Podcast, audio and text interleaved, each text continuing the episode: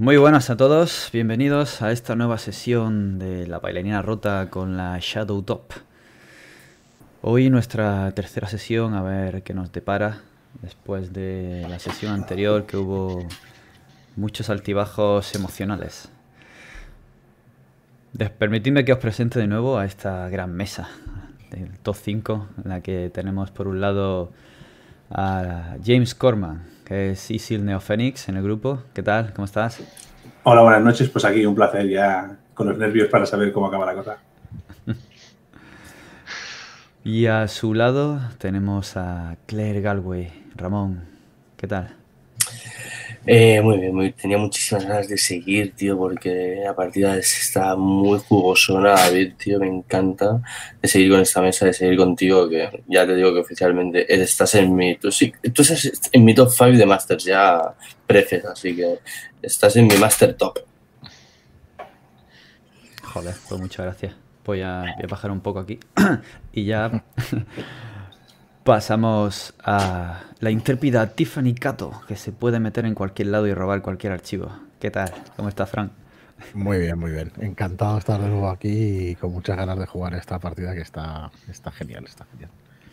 Así que vamos, vamos para allá.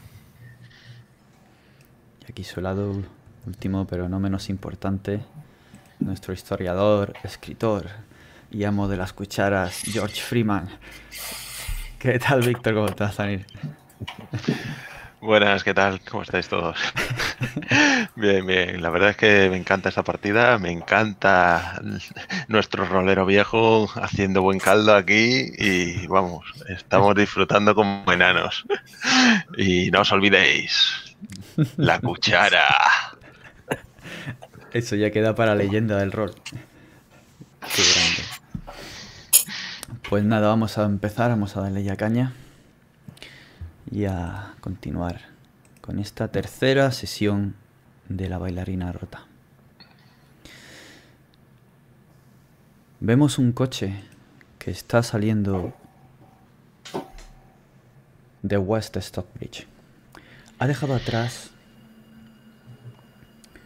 no solo el pueblo, ni los descubrimientos que ha hecho, sino que también ha dejado atrás la lluvia para traerse consigo todo lo que han descubierto. Ha sido una jornada llena de altibajos. Llegar desde Boston, ver la casa, ese increíble emplazamiento con el bosque al lado Pero después de descubrir las fotos e intentar indagar más en la historia familiar de Claire, la historia de la casa, han, hecho un descubrimiento que les ha marcado y ya lo ha hecho para siempre. Y es que en aquella casa parece que ocurrió algo terrible. Una familia, un padre, una hija sospechas de abusos por su parte. Unas mellizas que aparecieron de casi de la nada. La terrible muerte del padre y la hija que aparecieron juntos el uno al otro en las afueras de la casa mientras ésta se quemaba. Detrás de ese coche, Tiffany y George están compartiendo los dos expedientes. Ojeando, Keller se los ha devuelto. Está afectada en el asiento del copiloto, mientras James, con un ligero enfado, está conduciendo ya por el camino de tierra que lleva a la casa Galway, la calle Smith. Y es que Smith Road va pasando, partiendo el bosque en dos, dividiendo las diferentes áreas de cada zona de las casas de campo en las que se dividió el antaño dominio de la familia Galway. Ahora solo queda la casa, reformada en múltiples ocasiones. Allí, en el interior, esperan los planos Pero no es lo único que espera. Contadme. ¿Cómo es ese tránsito en coche y la llegada a la casa de nuevo? Serán aproximadamente las cinco y media. Está a punto de llegar el crepúsculo después del atardecer. Quedan pocas horas de luz. La lluvia ha, ha parado y solo os llega el rumor de los pájaros que están volviendo a cantar. Una vez más, casi como dándoos la bienvenida de nuevo al bosque, mientras el olor a la lluvia que ha caído, la tierra mojada, os inunda. No sé si encontraréis en este ambiente algo reconfortante ahora o, o estáis más hacia adentro con todo lo que está pasando. El coche se detiene después de que la grava cruja bajo sus pies, cerca de la casa, justo a los- junto a los tres escalones de piedra que dan al piso elevado, donde está la puerta principal y el porche que se abre hacia la izquierda.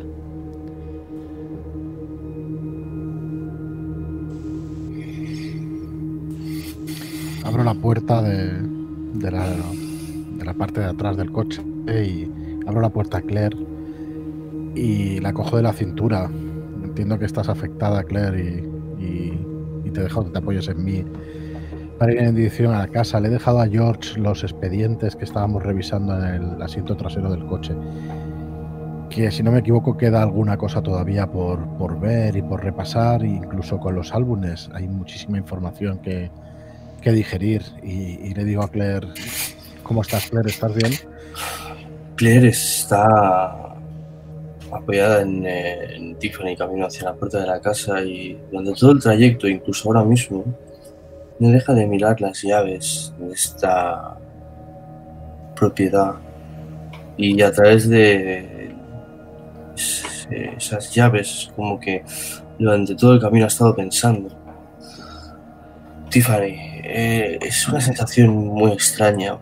Por un lado, no conozco a nadie de todas estas personas de las que hemos oído hablar y, hemos visto fotos y historias terribles, más que a mi madre, tal vez alguna carta de Jane, los recuerdos que mi madre me contaba de ella, pero aun siendo unas personas con las que no he tenido ningún tipo de relación y en la que deberían de ser como extraños para mí.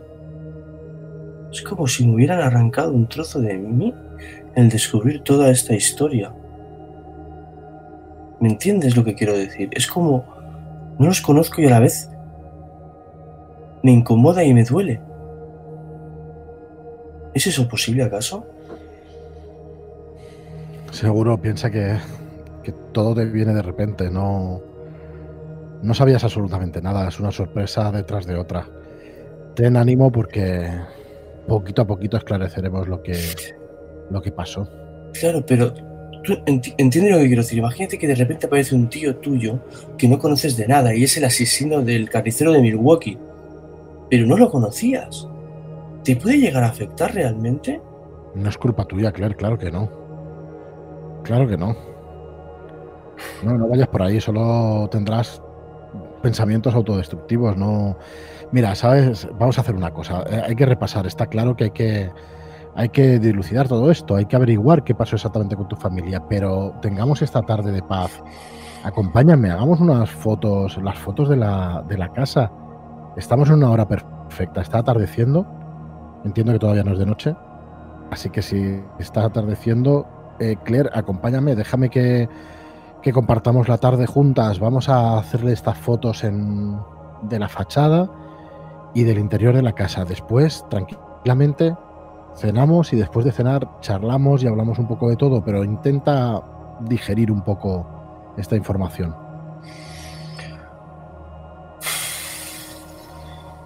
Supongo que tienes razón. A veces lo lo mejor es no pensar. No, sí, las fotos. Claramente es un buen momento, eso no hay que postergarlo. Claro, va- vamos, Tiffany. Chicos, os dejo abierta la puerta por si tenéis que entrar adentro. Vamos a hacer unas fotos con Tiffany. Eh, George, que si quieres ir repasando los expedientes y todo eso y luego ya pues comentamos todo esto, pero nosotros vamos a intentar hacer este trabajo. A todos los sitios donde miro, ese cobertizo, esa puerta, incluso puedo imaginar esa cocina dentro y ese armario donde dijeron que encontraron a esas dos niñas, ese armario que lo vimos al pasar. Es como que me van viendo flashes que ni siquiera yo recuerdo haber vivido. Tal vez producidos por los recuerdos de lo que hemos leído. Vamos, Tiffany. Mm, En ese momento veis como James, mientras las chicas se, se alejan del coche, se para unos segundos una vez apagado el motor y intenta mantener la calma. Una vez ha respirado un par de veces, sale del coche y, carga todo lo que había metido en el maletero de la tienda para acto seguido dirigirse al comedor y empezar a repartir las cosas para ver dónde van a dormir esta noche y qué van a hacer. Queda, aún queda tiempo por aquí. Sí, es que no os ha dado tiempo casi de limpiar la casa. Ni siquiera de adecentar las habitaciones donde vais a dormir. Puede que tengáis un, un instante o que no os dé igual, ya que tenéis colchones, futones, lo que hayáis comprado. Eso ya es vuestra decisión. George sale del coche con todos los informes y mm, dice, James, mm, mm, espera un momento, voy a soltar esto y ahora te echo una mano. Y entro en la casa y suelto los informes en, en la cocina mismo, donde a la entrada. Y vuelvo al coche e intento ayudar como pueda a James a meter todo en- en la casa.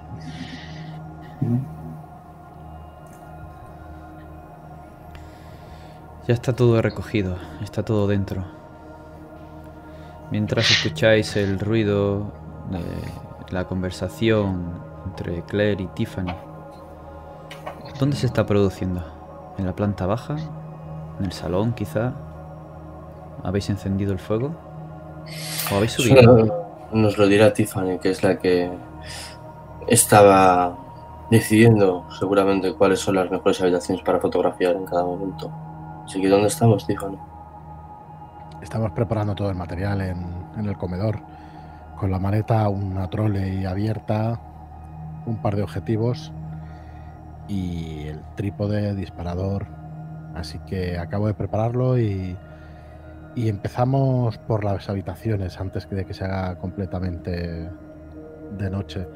Subimos al dormitorio, que ya estuvimos esta mañana, y comenzamos con, con esa misma. Me imagino tal vez poniendo, acentando mínimamente la sábana y las cortinas para que parezca mínimamente decente aquello. Si no, si lo dejamos tan, deshecho como, como estaba, yo creo que haga muy buena impresión. Sí, claro, mira, un poquito más a la izquierda. Eh, sí, mueve el cabezal. Aquí y allí estamos intentando igualar la luz de dentro y la de fuera, un pequeño toque de flash hacia las paredes para hacer la fuente de luz más grande y se ilumina entera y deja pasar además luz de la ventana. Tenemos una foto perfectamente expuesta de esa habitación. Seguimos por, por la zona de la escalera. También es importante que se vea la amplitud ¿no? de, de ese rellano de la escalera que sube. Y no recuerdo si había alguna habitación más. Estaba, nos- tenemos que hacerla también, recuerda la del escritorio, aquel, aquel pequeño despacho, porque ¿crees que es necesario hacerla del desván? Yo la obviaría, sinceramente. Ponemos un desván, de tanto por tanto y ya está, pequeño, alto de luz. Sí, me parece bien. Venga, ya que estamos, la vamos a hacer por si acaso. Subo un momentito y monto el flash en la zapata de la cámara y disparo para captar el espacio, aunque sea reducido ya, la arreglaré después en, en Photoshop. Bueno, así vamos haciendo las fotos una a una. Supongo que en el piso superior es donde nos escuchan hablar nuestros compañeros. Exactamente.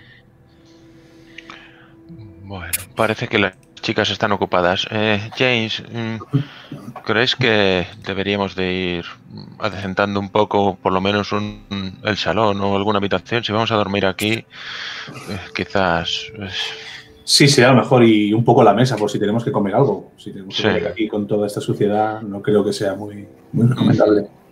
mm, sí, pues venga, vamos a, vamos a ello. Eh, No es que... Y vamos a la cocina a buscar alguna escoba o algún trapo que pueda servir para ayudarnos en la tarea de limpiar. Sí, lo poco que faltara lo habéis comprado. Tenéis productos de limpieza, utensilios de limpieza igualmente. Y lo que faltara de menaje está en, en el ático. Así que sin problema comenzáis a decentar el salón, el comedor, la cocina.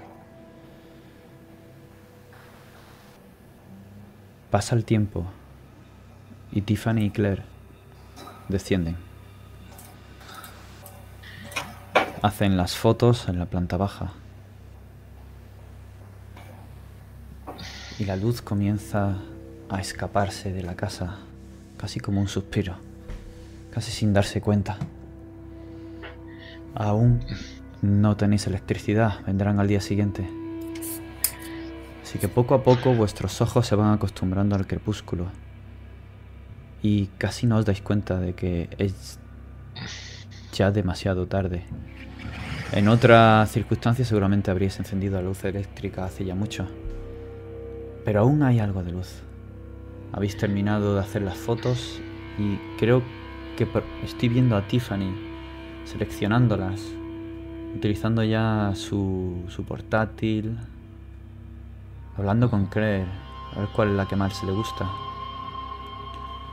Mientras James y George puede que estén terminando de adecentar la cocina, darle un buen lavado de cara, de cara previo a un quizá un lavado, una limpieza en profundidad.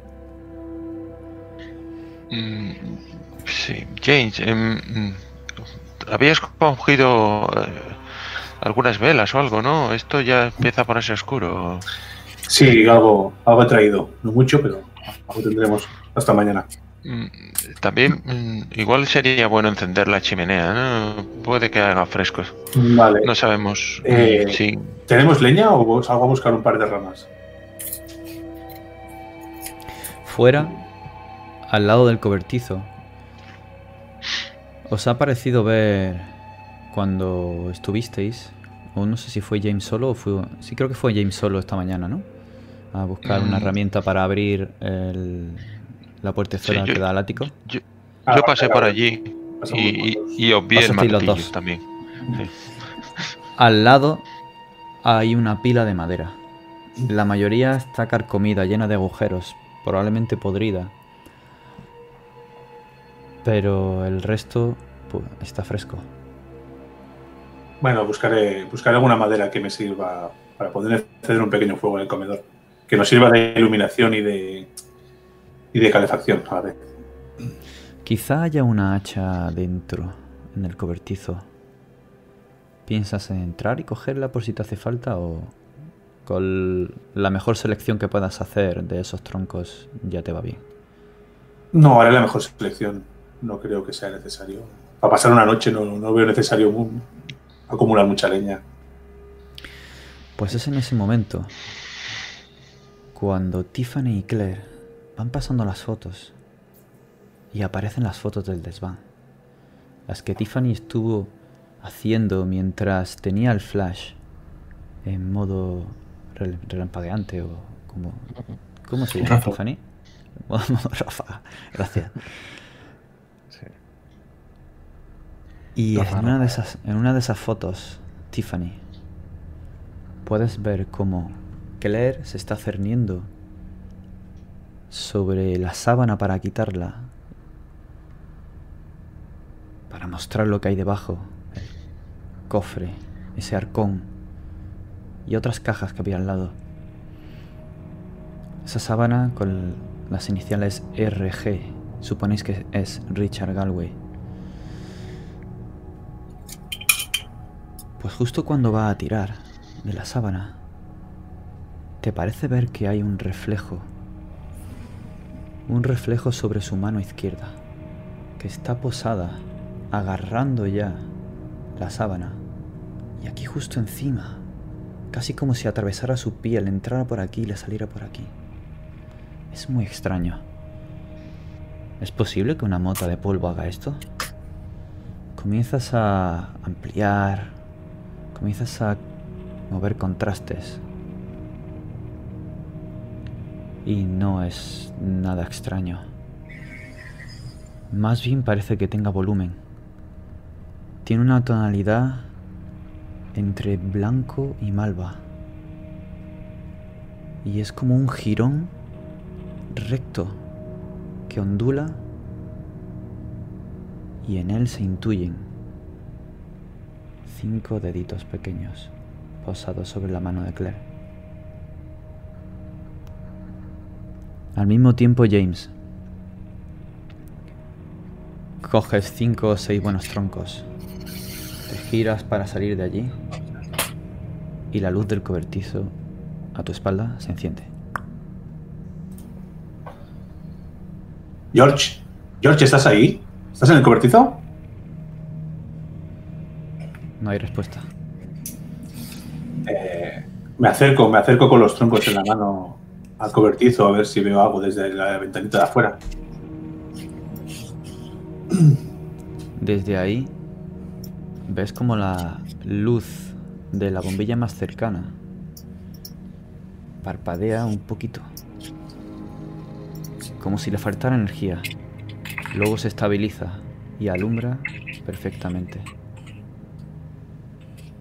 Debajo de ella hay un martillo y una botella de whisky.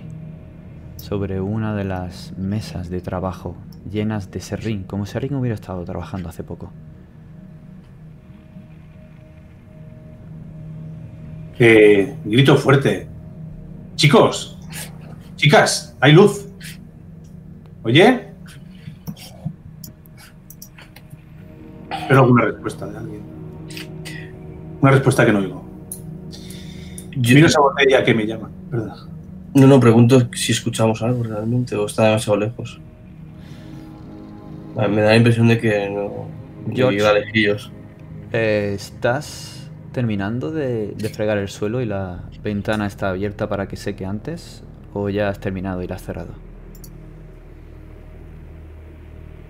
Pues... mm, La verdad es que estaba esperando mm, a que encendiera la chimenea y estoy...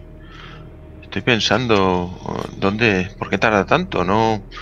mm, No me he entretenido en cerrar ni... No sé si ya ha dejado la puerta abierta o la ha dejado cerrada. No, yo estaba mirando mm, la chimenea y mirando hacia atrás y pensando...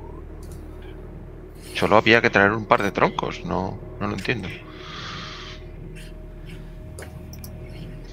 La ventana está abierta y lo escuchas.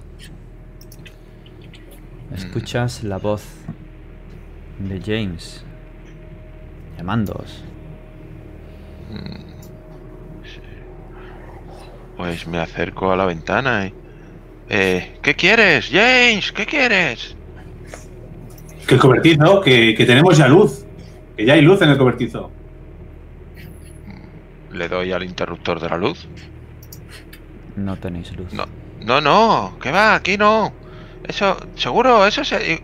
No, no habrá un... un- Eso, eso es muy raro. Espera, espera. Mm, Cojo una de las velas que... O no sé, una linterna, lo que tenga a mano. Ambas cosas tenéis. Y pues cojo una linterna y me voy hacia, hacia el cobertizo. Eh, Cuando la casa está a llegas- oscuras, James. Sí, sí. Tira, tira. Mm, Pero aquí hay luz. El cobertizo tiene luz. Y lo compruebas, George, es cierto. Sale luz de la ventana y de la rendija de ese, de ese gran portón que hay a la izquierda que está cogido con un candado, con una cadena y un candado cuya llave no habéis encontrado. Mm, Pues no sé, tendrá una línea. Será, estará, tendrá un corte con alguna línea de, de, de la calle o algo igual. O alguien igual enganchó la luz de, de alguna línea de farolas y por eso se enciende, ¿no? Mm, No sé, puede ser. A lo mejor hicieran otro circuito para, para el granero y las máquinas. Hostia, qué raro. George, cuando te asomas al mismo sitio donde está James, esa ventana para mirar al interior, ves también la botella de whisky, el martillo, pero comienza a vibrar en tu bolsillo la cuchara que llevas, esa cuchara de plata que apareció ahí sin saber tú por qué, después de dejar esa tienda de esoterismo. Vaya, Justo en que ese me están momento- llamando. La bombilla comienza a hacer círculos concéntricos, pequeños, y la luz se mece de izquierda a derecha, de izquierda a derecha. Los círculos cada vez son más amplios, y la sombra de la botella y del martillo comienza a jugar con la luz, moviéndose en círculo. De igual forma que se están moviendo en círculo las llamas de las velas que están rodeando a Claire y a Tiffany. Es muy extraño. Justo cuando habéis visto esa manita ampliada, rescatada por Tiffany, analizando la imagen. ¿Estás viendo eso? Está, eh, ¿Por qué se mueve esa bombilla? Eso. eh, y, ¿Quién me está llamando? Y Coño, eh, intento coño, mirar si hay alguna ventana, será alguna ventana abierta, alguna corriente de aire. Intento buscar alguna ventana que me dé una, una, una razón lógica para que se muevan las cosas. Sí, hay una ventana. Y el cobertizo es viejo. Sus paredes necesitan reparaciones. Puede que haya algún hueco. Puede. George, eso debe ser el viento, te digo George. George, no. A veces pasa, el viento es un poco más fuerte de lo normal y, y estas lámparas viejas con nada se mueven. Sí, sí, pero, pero mira, esto está vibrando. Mira la cuchara, está vibrando. ¿Por qué vibra la cuchara? Cuando coges la cuchara, deja de vibrar, pero notas que está caliente. Y en ese momento notas en tu hombro cómo se posa una mano Eh, una James, mano- no. afroamericana, con los nudillos llenos de artrosis. Sientes una voz familiar, una voz anciana, que te dice, cuidado, George, cuidado. Y casi reaccionando a esa voz que solo has escuchado tú, la luz de la bombilla comienza a aumentar con una intensidad que es imposible para de repente fundirse.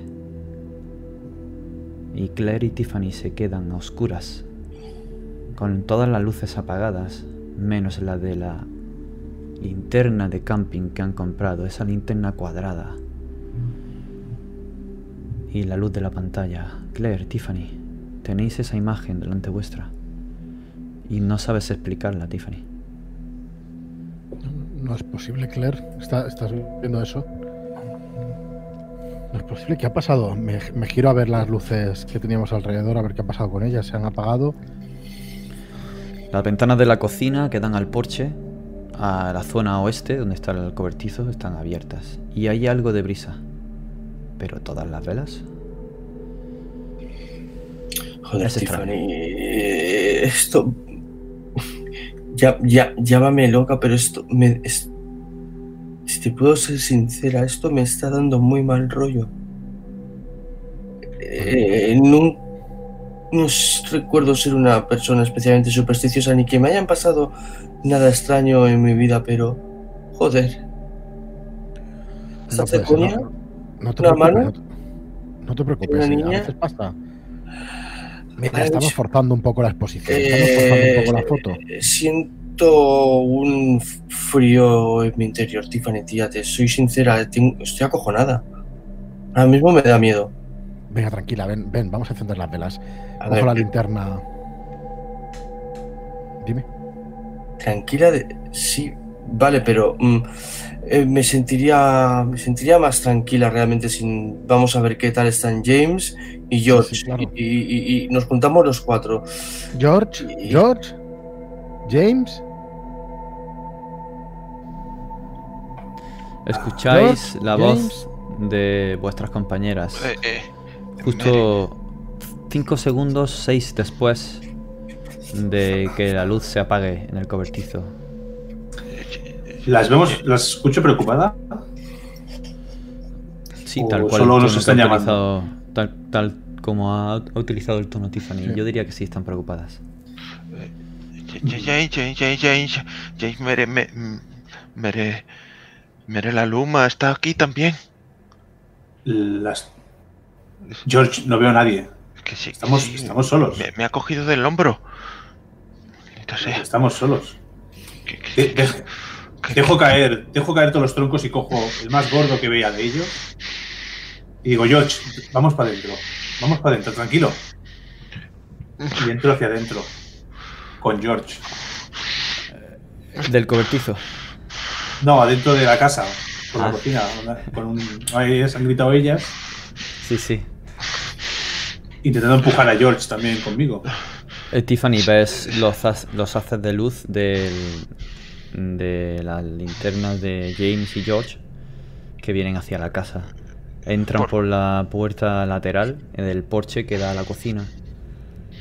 ¿Por qué, por qué viene a, a verme? ¿Por qué viene a verme? Dice que tenga cuidado. ¿Con ¿De qué cuidado con qué? La cuchara hablando? ahora está fría y no vibra, George. Claire, George dice que está mamalauma aquí. La, cuchara vibraba y, y- y- y- y se puso caliente y. Y, Mamá Lauma me cogió del hombro y dijo que tuviera cuidado. Cuidado con, No, con no, el no. cobertizo, creo. No A sé, ver, es que. A ver, a ver, a ver, a ver. Miro a mi alrededor, está todo oscuro realmente, solamente la luz del, del ordenador y esa lámpara de camping gas. Se han apagado las velas de golpe, justamente cuando hemos visto una foto y giro la pantalla del ordenador. Mirad, parecen la mano de una niña pequeña justo sobre la mía.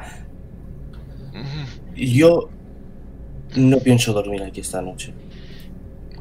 Ah, tranquila, No, Claire, eh, lo siento, ni, ni tranquila ni hostia, Stephanie. Estoy acojonada y lo siento, pero debe haber por aquí algún puto sitio, algún motel donde Me ha podamos tocado el descansar. hombro. Mañana ya vendremos durante el día y recogeremos lo que tengamos que recoger.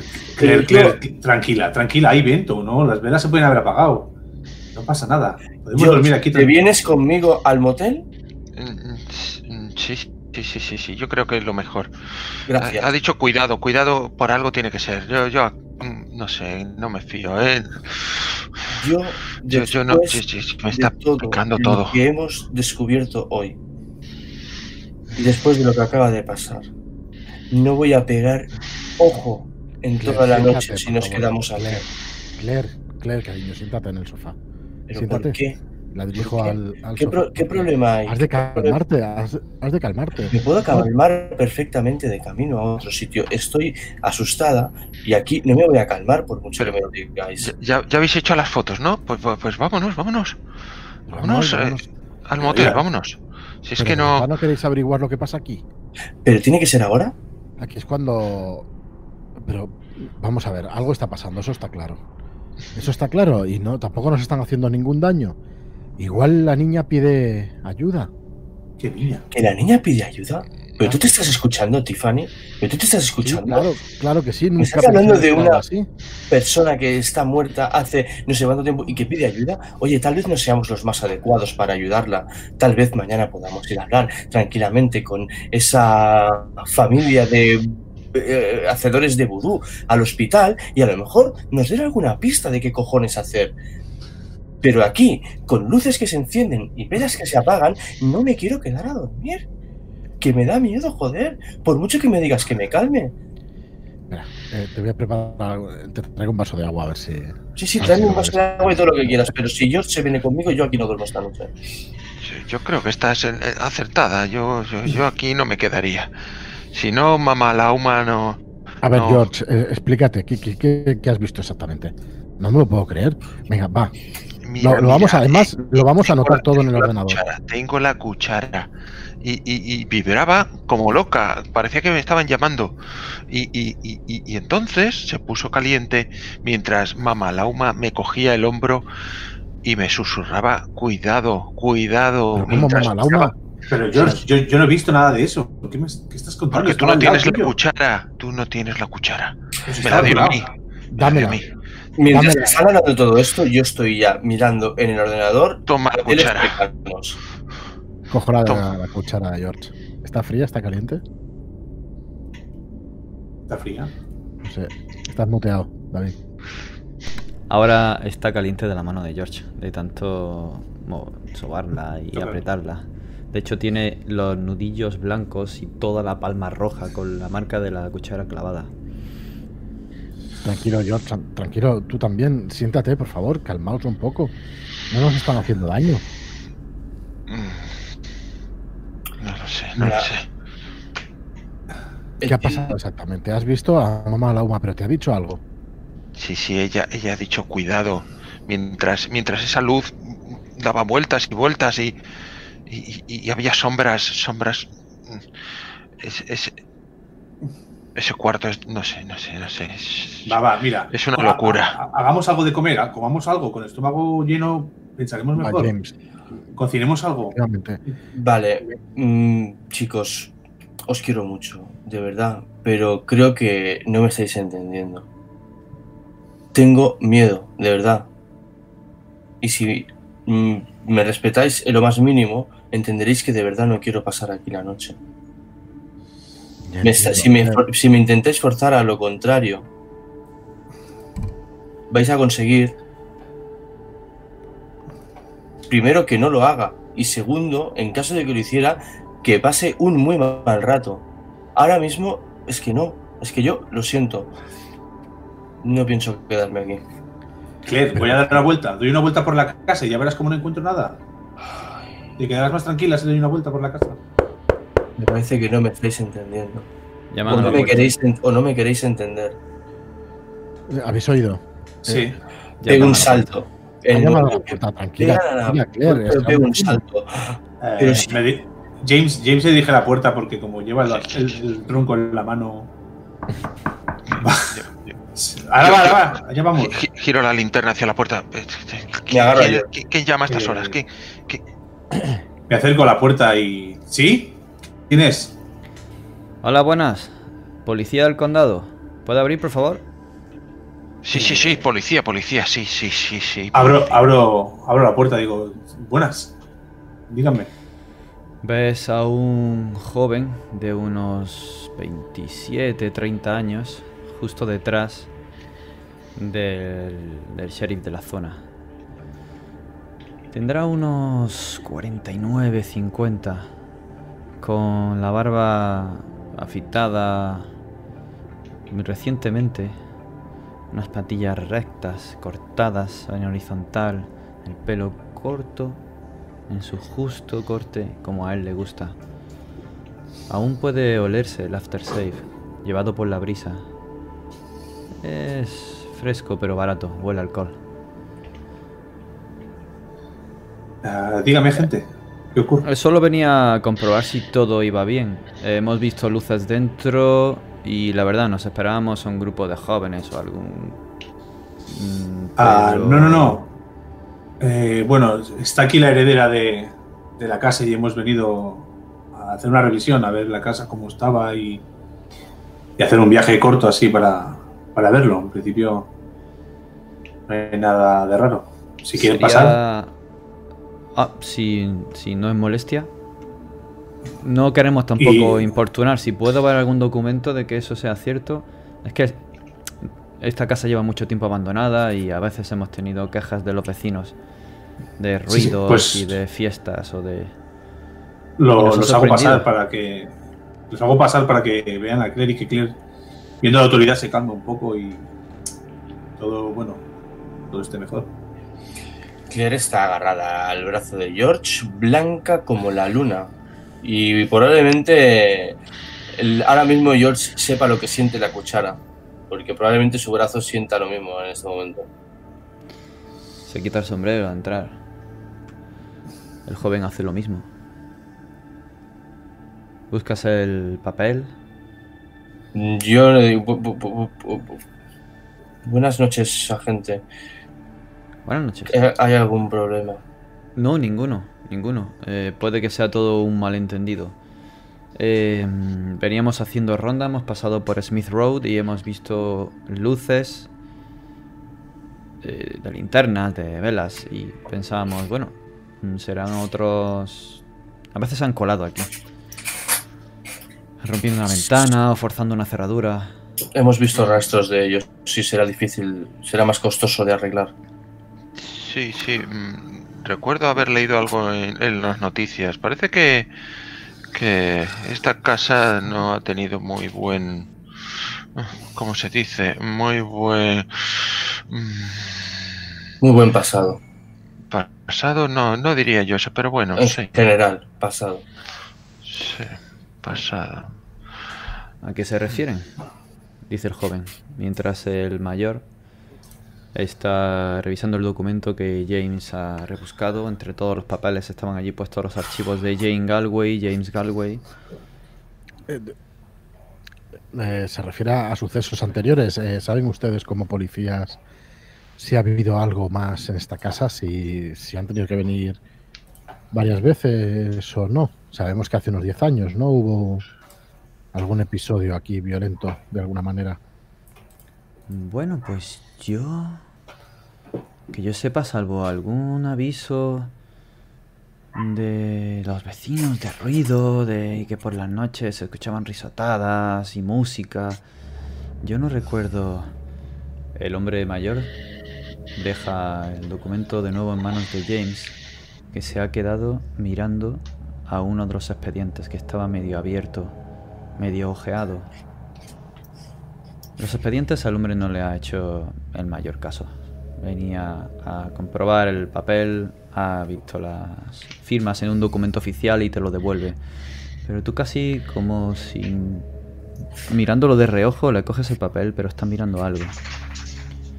Sí, yo recuerdo perfectamente lo que están diciendo. Se gira y te deja allí solo James. Da unos cuantos pasos hacia Claire, George y Tiffany. Sí, el caso de los Whitman. Sí, lo recuerdo perfectamente. Alcohol, algo de drogas. Mal asunto. Whitman estaba en la cárcel. Creo que todavía sigue allí. Su hermana... algo le pasó. Piensan que... Que algo le hizo su hermano. Pero ella siempre lo negó. Y yo la verdad, cuando la recogí... Estaba blanca y no se movía ni hablaba. No parecía tener ningún daño físico. Hubo una denuncia de una violación a la novia del ese tal Whitman. Ay, no me acuerdo cómo se llamaba la chica. Pero bueno, tampoco importa. Y todo quedó ahí. No, al parecer vinieron los tres y se fueron los tres. ¿Y, y- y qué es lo que decía la hermana que decía que no lo había violado? ¿Qué es lo que decían que, ha- que, que pasó realmente? No. Si no. ¿no? Había sido violada, como ella misma decía, y Bueno, había sí, una no sé. historia, aunque fu- fuera eh, poco. No sé. ¿Qué decían? No, eso ya no lo sé. Se lo entregué a, a la gente del Instituto Austen y ya está. Ellos empezaron a tratarla. Sería aquella chica. Qué Sí, chica. la que vimos en, en el psiquiátrico. Sí. James, tú sigues mirando ese papel. Y es el recorte de periódico de la noticia que relaciona la posible segunda estancia de James Galway en Austin Reese. Ese centro abierto para que un tratamiento revolucionario por la época. Con la violación de la mujer de la comuna hippie. Esa BC esa foto de la comuna hippie, esa mujer joven riéndose, girándose hacia atrás. No puedes evitar Palparte el bolsillo donde tienes la cartera. Sacarla lentamente. No puedo ayudarles con eso, la verdad. Uf. Pueden ir a preguntar allí. No sé si la chica sigue allí.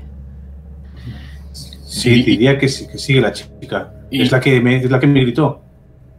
Les digo que es la que me gritó mientras miro mi Bueno. cartera. Son gente desequilibrada. Aunque puedan salir y los vean andando con su chándal blanquito de aquí para allá, hay algunos que, uff, a poco que hablas con ellos te das cuenta.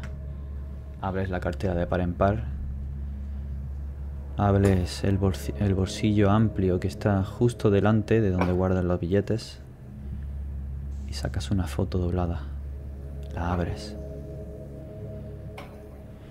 Pues, pero no se preocupen, aquí no he vuelto a ver nada grave. Solamente gente viniendo de fiesta. Y es que los pocos chavales que quedan aquí al lado y a veces vienen de Richmond. Hay mucha leyenda. Uh, la casa, la casa de... no hagan caso. ¿Cómo que leyendas? ¿A qué se refiere? Ah, siempre dicen, vamos a ir allí, la casa abandonada. Venga a ver quién pasa allí la noche. Pero es simplemente un juego de mayores con pequeños y de retarse uno a otro, ya sabe. La casa fantasma. Yo he estado aquí miles de veces para echar a la gente y nunca, nunca he visto nada, eso se lo puedo asegurar. ¿Por qué? Se le ve muy afectada por algo. ¿Ha ocurrido algo? Eh, eh, miro a mis compañeros. Lo de la luz. ¿Verdad, George? Sí, sí, mm, el cobertizo se enciende la luz y se apaga. Es, es muy raro. No sabemos si es que hay algún problema porque la casa no tiene luz.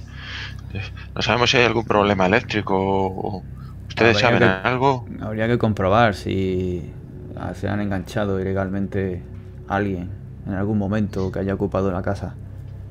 O quizá han comprobado si hay un generador. Lo mismo está funcionando mal o... No, es que el- no tenemos la llave del cobertizo y hasta ahora no, no hemos podido entrar. Solo se enciende la luz y se apaga. Es, es extraño. Yo tengo un cortafrío, si quieren puedo abrirla. A mí no me importa. Bueno, si, si no es molestia, señor agente. James está saliendo poco a poco, temblando esa foto. La única foto que te dieron en el orfanato de tu madre. De repente cuadra todo. Esa mujer de la comuna se parece demasiado. Y esa BC es Brigitte Corman.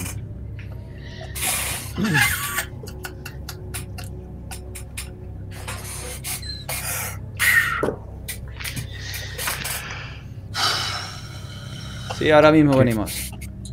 Miro, mira a Tiffany. Mira a Tiffany. Digo, Tiffany, ¿Qué te ocurre? eh, James? mira esta foto.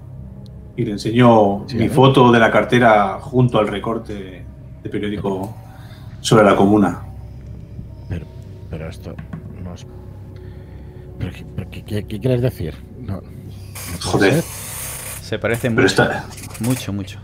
Aunque la foto de James, la mujer sale un poquito mayor, no mucho más. Y ya decentada, con el pelo arreglado. Pero... Se parecen mucho. Podrían ser la misma. Dios mío. Dios mío, no, pues no, No me lo puedo creer, James. No, hemos de averiguar qué, qué narices pasa aquí. Sí, No, no pero, es posible. pero son que son que son muy parecidas. Fíjate. No, claro, es que son la misma persona. Pero, pero Son vamos la a misma ver. persona y, y hemos venido por algo. Cada vez estoy más seguro. ¿Qué, qué estáis diciendo? ¿Que, que, que, que James también... ta- Yo directamente. No puede ya ser. He no puede- de escuchar. Claire, no puede ser, no puede ser. Que, que, que... No puede ser. Sería, sería tu... Tu, tu, tu, tu, ¿qué? Tu... Mi sobrina.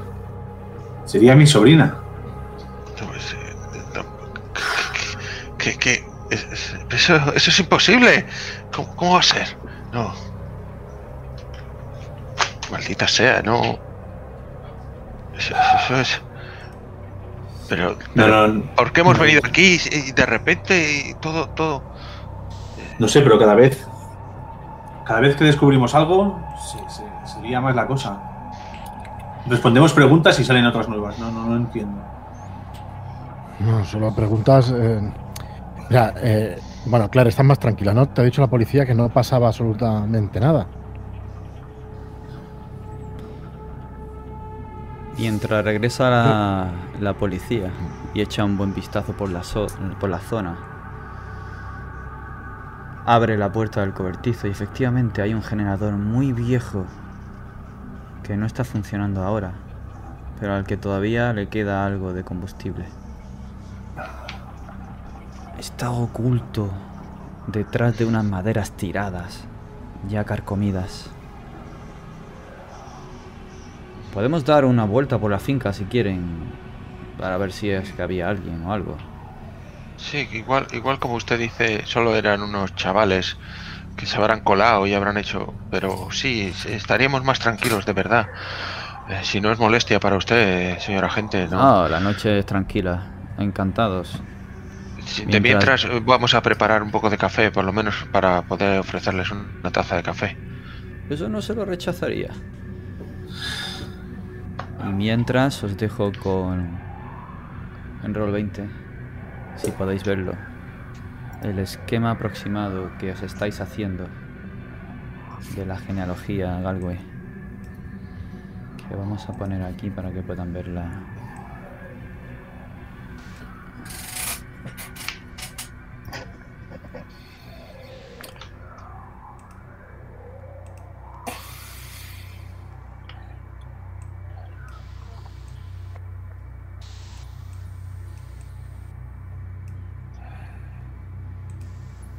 En rojo podéis ver a los Galway. En ¿En otro dónde- color los que no son Galway. ¿Dónde No verlo esto? no Disculpa. ¿No lo veis? Eh, No. Vale. No. Pues lo vais a ver ahora. Es de noche, hostia. ¿Lo veis ahora? Buah, ahora. A ver. Vale, a ver. Que no me pierda.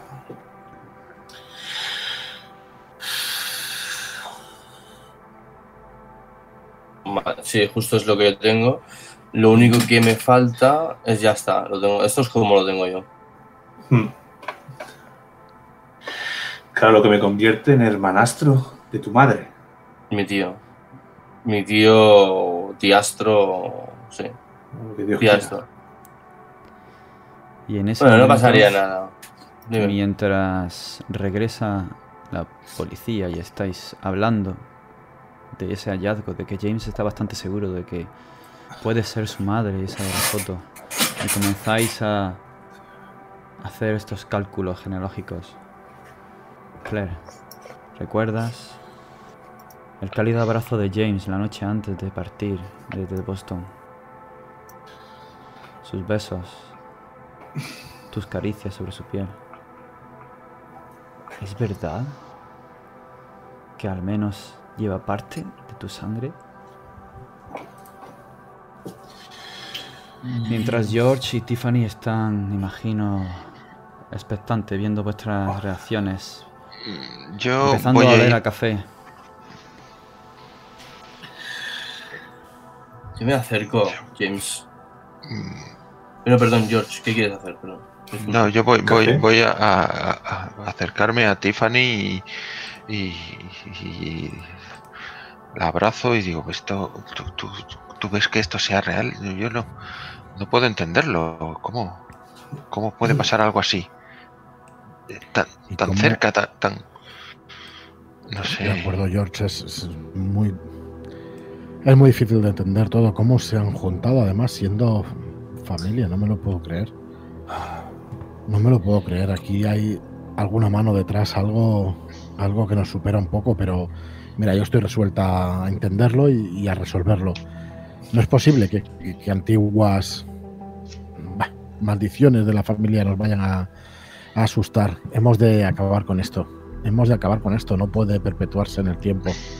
No sé si estás de acuerdo, George, pero hemos de convencer a, a Claire para quedarnos, averiguarlo todo, vender esta casa y superarlo todo juntos. Yo estaría más tranquilo si, si pudiéramos hablar con la mujer, eh, la ma- Mareluna, yo creo que tiene que saber algo porque, porque, Y si se trajeron algo de allí, tienes razón, George, pero porque le dio algo malo cuando vio esa foto. Yo creo que, que eso tiene que estar. Mm, El James ese tuvo que tener que tener algún trato con ese hombre y no sé, es demasiado. ¿crees que te estaba llamando? ¿Crees que te estaba llamando Mamá Lauma para que vayamos? Yo creo que, que- que no quería, no quería que, que- que estuviéramos aquí. Sin, yo creo que deberíamos de hablar con ella, si podemos, a ver si la mujer ha sobrevivido y está, está bien. Sí, estoy totalmente de acuerdo. Que esperamos a mañana, por eso pasemos aquí la noche como podamos. Si es necesario en el comedor, ya dormiremos como sea. Y, y mañana vamos a verla. No sé si voy a poder dormir, no sé si... Bueno, sí, me tomaré un par de tazas de café y, y que sea lo que, lo que Dios quiera. Esto me está superando. Aún así, es una muy buena idea para un libro. Dios. Pero hombre, George, no pienses eh, en esto ahora mismo, desde luego. Sí, así que- sí. Qué desastre, James. James, el tío de Claire. Dios, Dios, déjalos solos un, un rato. Sí, sí, sí. Voy, voy a sentarme y tomar algunas notas. No quiero que se me vaya de la cabeza. No, no creo que sea algo que podamos olvidar en, en muchísimo tiempo. Yo me, me voy a coger también los, los dosieres que queden o todos los papeles que álbumes y dosieres de los expedientes del hospital para, para repasarlos una y mil veces si hace falta. De acuerdo.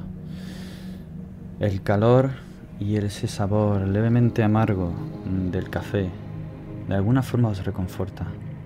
La garganta, el pecho. Notáis cómo fuerza vuestra energía. Ya están los sheriffs compartiéndolo con vosotros. Es una charla... Ellos pretenden que sea animada, pero no quieren demostrar de estar demasiado allí molestando. Así que en unos 15 minutos compartiendo café con vosotros y por seguro llámenos si ocurre cualquier cosa, llámenos. Estaremos por aquí, si no en West Stockbridge dando vueltas en la central de Stockbridge y estaremos aquí en nada. En nada, son apenas 5 kilómetros, 5 kilómetros y medio y nada. En dos minutos estamos aquí. Pero estén seguros, no hemos visto nada, todo está tranquilo, húmedo. Se mira la- el calzado y los pantalones mojados hasta la rodilla. Tienen un jardín un poco descuidado ahí atrás, ¿eh? Harían bien en meterle mano. Lo, lo de la luz puede haber sido entonces como un falso contacto o algo, entiendo, porque claramente ahí no puede haberse colado nadie. Han tenido que abrirlo con una herramienta especial. Bueno, no hemos comprobado si tiene algún enganche o si por la tormenta que ha habido, no lo sé. Pero sí, eh, es extraño. Pero bueno, De todas maneras, si dice que hay un generador, eh, podemos acercarnos a ver si se puede poner en marcha y, y vemos si llega la luz hasta la casa. Algo es algo. No ten- ¿Dónde podemos conseguir algo de gasolina? ¿No tendrán una pequeña depósito para ofrecernos un poco en el maletero del coche, tal vez? Ah, sí, claro. Siempre llevamos uno. Ah, sí, ¿por qué no? Sí, esto. Esto es pólvora de rey. Claro. Mañana pasen por aquí y ya se lo habremos rellenado, no se preocupen. A media Ah. mañana. Nada, ni hablar del caso. Ya somos vecinos. Os dejan allí la garrafa de 5 litros, que no sé cuántos serán galones. esta gente ya sabemos. Y- Y os dejan solos si no le decís algo. Gracias, agente. James, eh, me, me acompañas a, a- a llenar el... Sí, vamos. Vamos, vamos. Te acompaño. Sí, creo que. camino hacia el sitio donde se encuentra el generador y viendo cómo los agentes se suben en su coche ya y desaparecen con ese sonido de grava tan característico ya bajo sus neumáticos. Le tomo la mano a James. Camino hacia el cobertizo. Y le aprieto fuerte. La puerta corredera ya no está sujeta por la cadena. La han dejado allí con el candado. Pero podéis abrirla si queréis para entrar. Nunca llega a cerrarse, está mal encajada. Y es que se ha descuadrado. Pero puede abrirse, o bien podéis entrar por la puerta. Lle- Llevo la, la linterna del móvil alumbrando. Y sigo cogiendo la mano de James. Y, ¿Dónde está exactamente el generador? Han dicho los agentes. Tenemos que. Pongamos la gasolina. Detrás de las maderas. Me suelto un momento para abrir, abrir el, el portón, porque en la otra llevo la garrafa. Y voy rellenando mientras supongo que Claire se queda de pie a mi lado. James, si, si eso es verdad, eso que dices, a mí no me importa, ¿vale? Em, quiero decir que, a ver, sí, vale, puede ser que nuestro abuelo, bisabuelo fueran la misma persona, pero ni siquiera eh, tu madre era de mi sangre y a ver, no sabíamos nada, la sangre no está tan... Vamos, que me da igual. Has estado siempre ahí, o te he necesitado y... Y seguiremos estando, Claire. No, no, no hay que darle más vueltas. O sea, ¿qué hubiera pasado si no hubiéramos sabido nada? ¿Hubiéramos seguido? No, esto no cambia las cosas. No cambia nada. Para mí no cambia nada. Te doy un abrazo, muy fuerte. Parece como si quisiera meterte dentro de mi pecho. Apoyo otro- mi, mi cabeza en tu costado y busco darte un beso. Un beso tierno. Y largo. Que James, que James acepta sin, y sin ningún reparo y con toda la calma que prácticamente es la mejor manera que tengo de decirte que esto no significa nada.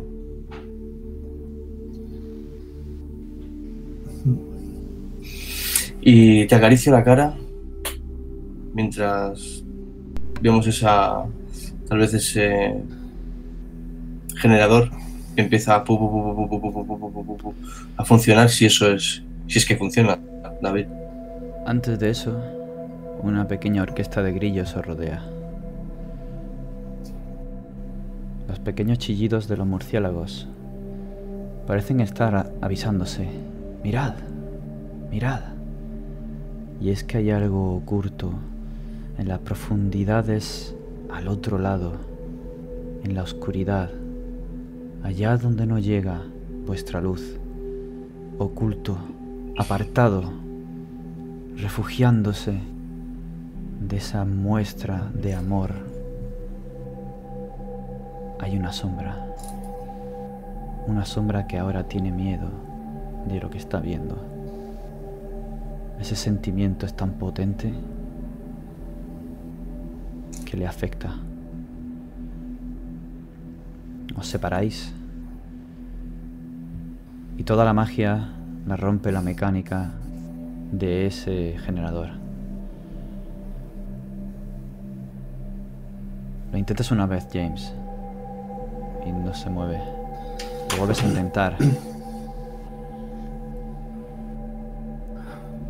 Pero finalmente, a la tercera, como dice el refrán,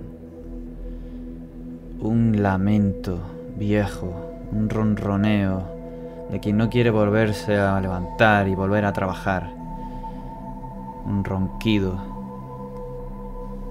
y un traqueteo.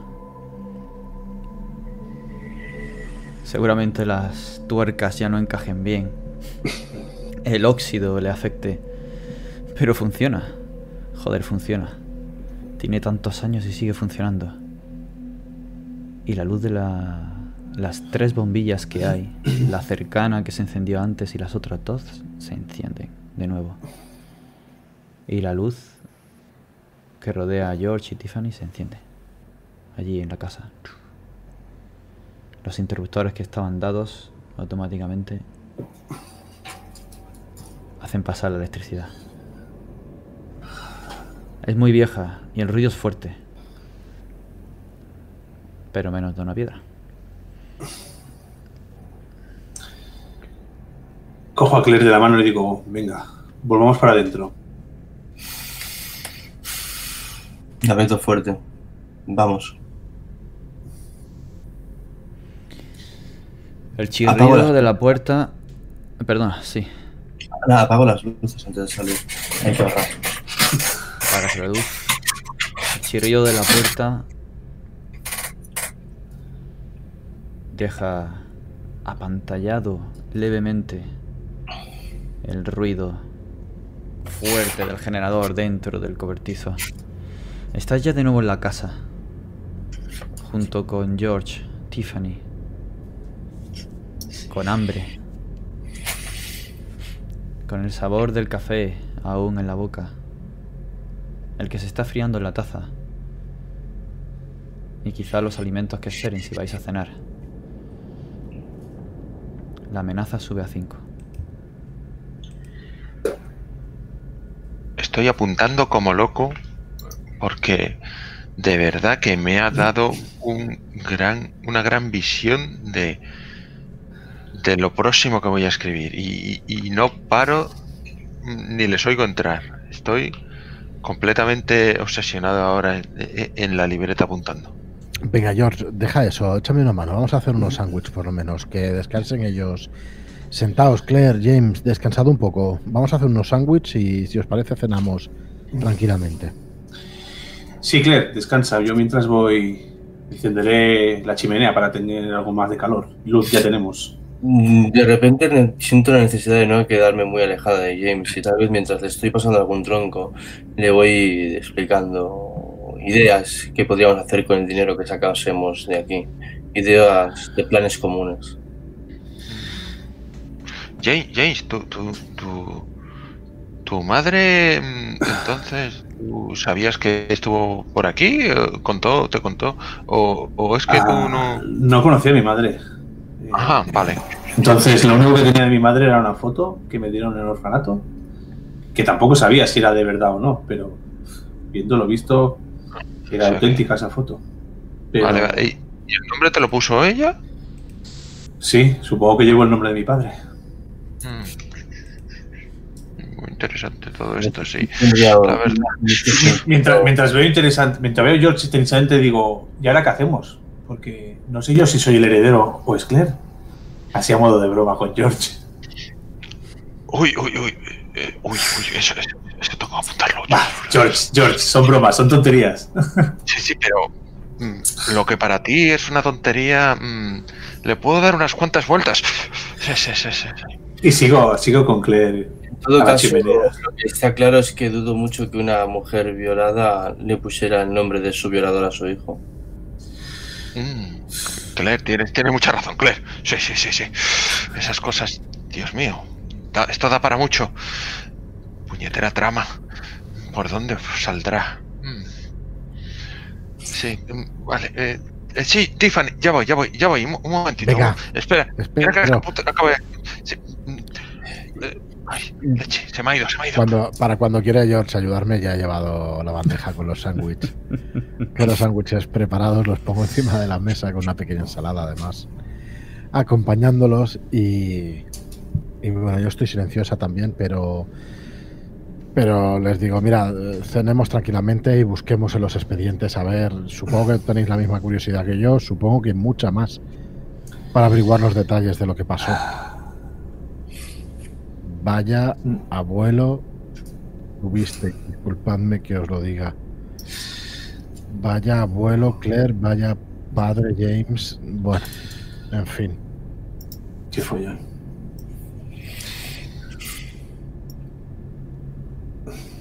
Yo no os imagino Pues- cenando. Sí, Sí. incluso después de cenar. Os habéis tomado la cena como paréntesis, habéis dejado allí con esa inquietud tácita de mirar de nuevo los expedientes. Ya estáis con ellos después de cenar. Así que me gustaría saber, mientras los ojeáis, si vais a dormir aquí finalmente. James vota por dormir aquí. Yo ahora mismo estoy mm, tan concentrado en lo que estoy que me como el sándwich de un bocado prácticamente y, ya a mí se me ha olvidado. Lo único que necesito es cafetera, una cafetera y, escribir. Yo se me ha olvidado todo lo que... Aparte, noto, noto como, como que, que- que hay un gran peso que se me ha quitado encima. Si bien es cierto que si recuerdo el momento de la vela, de la foto de la mano que intuyo que ya no está en la pantalla del ordenador porque yo estuve mirando moteles. Y lo del eh, que nos explicó George de la luz, me viene una sensación de intranquilidad muy fuerte, pero todo lo que ha pasado después, la policía, encontrar el generador, descubrir la relación entre James y yo más allá de lo evidente, es como que ha desviado toda esa atención y aunque por un momento lo pueda recordar y me dé un, repelús, me niego a pensar que algo raro de a ese nivel pueda estar sucediendo realmente. Sin embargo, mientras tal vez mis compañeros se dedican a buscar en los archivos, yo estoy haciendo algo en un rincón de la casa, tal vez cerca de la chimenea o encima de la repisa. Algo que cuando acaben de leer los archivos os diré lo que es, si os apetece. Vale. James, James tiene una pregunta. James cuando llegó y vino por la ventana, vio una, una sombra por la ventana eh, en el jardín. Hasta entonces James no ha mirado fotos ni expedientes, pero ahora está mirándolos junto a Tiffany. ¿Reconoce alguna de las fotos con aquella visión de una pequeña jugando en el jardín? ¿O no cae en ese detalle? La pequeña que jugaba en el jardín y que se perdió, que podía ser de unos vecinos o que estuviera Ujú. jugando por ahí, un senderista, porque es zona de senderistas. Sí. No te acuerdas bien la cara, pero por como tenía los rizos, el pelo,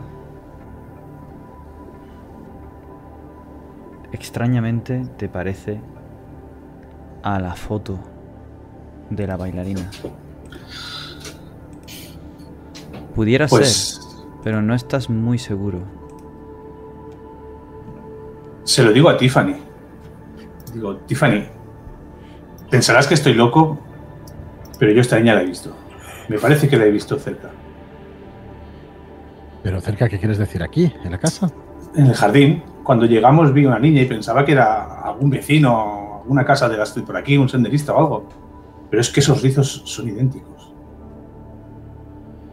Pero, pero- no puede ser, digo, al mismo tiempo que recuerdo la foto y recuerdo la mano atravesando, posando su mano encima de la de Claire en la foto. Déjame. Me vuelvo al ordenador y empiezo a mirar foto tras foto de todo lo, de todo el reportaje que hemos hecho en la casa. Una detrás de otra, de otra, fijándome los detalles, en alguna. No sé, contrastando las fotos, dándole exposición, forzándolas de alguna manera, a ver si, si puedo ver alguna cosa más, sospechando que estamos viendo lo que queda del espíritu de Eleanor.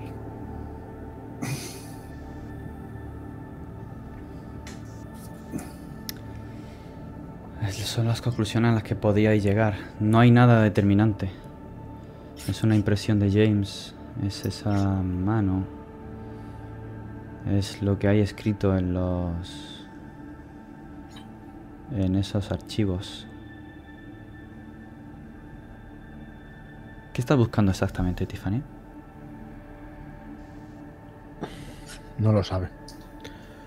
Da vueltas. eh, Tenemos internet. Hombre, hemos estado mirando. Bueno, está, buscando. Está buscando sí, tendrás un lápiz. En el portátil, ¿eh? me refería, bueno, de alguna manera conectamos, si se puede conectar Mm. al teléfono. Eh, yo, yo lo que creo es que nos falta, nos falta, chicos, nos falta información aquí, ¿no? ¿Qué, qué- qué quieren decirnos? ¿Qué, qué son estos expedientes? Eh, ¿Habéis acabado de leerlos? Nos Yo busco, falta- yo, yo busco información de mi padre.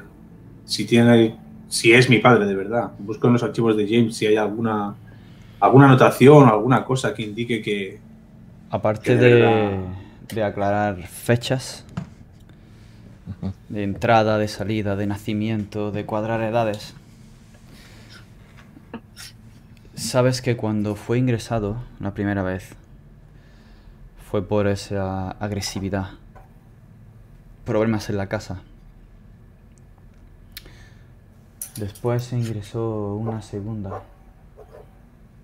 ambos periodos de seis meses.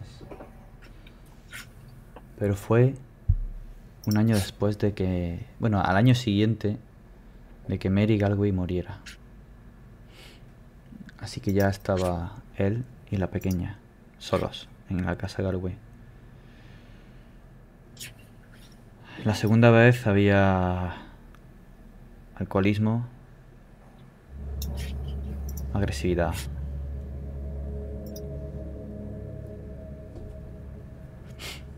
Y lo que llamaban sospechas de asuntos hogareños.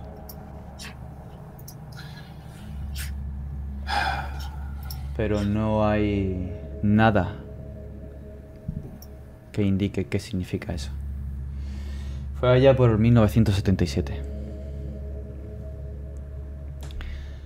Parece que estuvieron tratándole con tranquilizantes,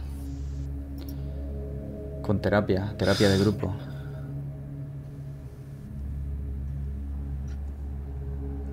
Pero no parecía, según dice el archivo, que no parecía relacionarse mucho con la gente. A pesar de que en la intimidad podía llegar a ser hasta simpático. Pero ¿y qué pasó? ¿Qué demonios pasó con Eleanor? ¿Qué pasó con Eleanor? ¿Qué pasó con tu madre también, James? Con Brigitte. La pista de eso la tenéis en un recorte en el expediente de Jane, de la hermana de James. Y es que ella decía que la habían atacado en la casa. Hay fotos de moratones en las piernas, en los brazos, en los muslos, en la cara interior. Pensaban que tenía brotes psicóticos y que se hacía heridas a ella misma y que podía ser un peligro para las niñas.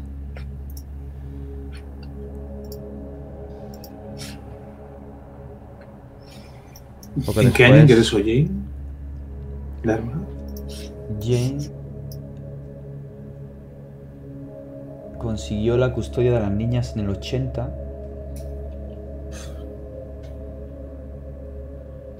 e ingresó en la casa en, en Austin Reese en 1992. Las niñas ya eran preadolescentes. Estiman que nacieran aproximadamente en el 1978. La misma fecha de tu partida de nacimiento, James. No de año y mes, pero sí el año. O sea, no, no día y mes, pero sí mismo año. Pero soy. No. Soy del 80 yo.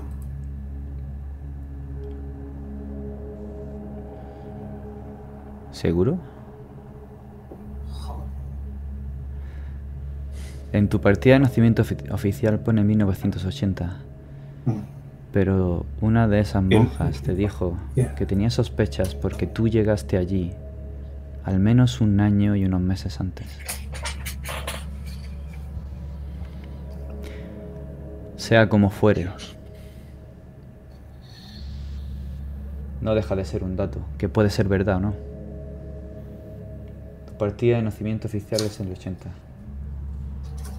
Ujú. Por lo tanto, las niñas, cuando las separaron y se las dejaron, se las llevaron en la casa, que fue cuando ingresaron a Jane, después de estar medio loca diciendo que había algo en la casa. Fue en el 92. Es decir, que tenían 14 años.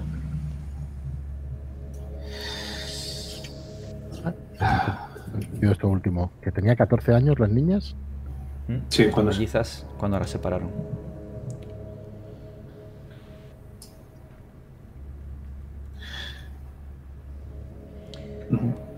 Y yo a lo mejor no soy ni de Nueva York. Eleanor nació en el 65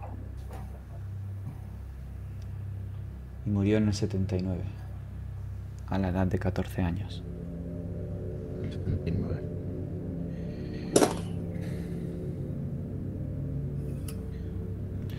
Justo cuando Jane habló con el sacerdote para que limpiara la casa.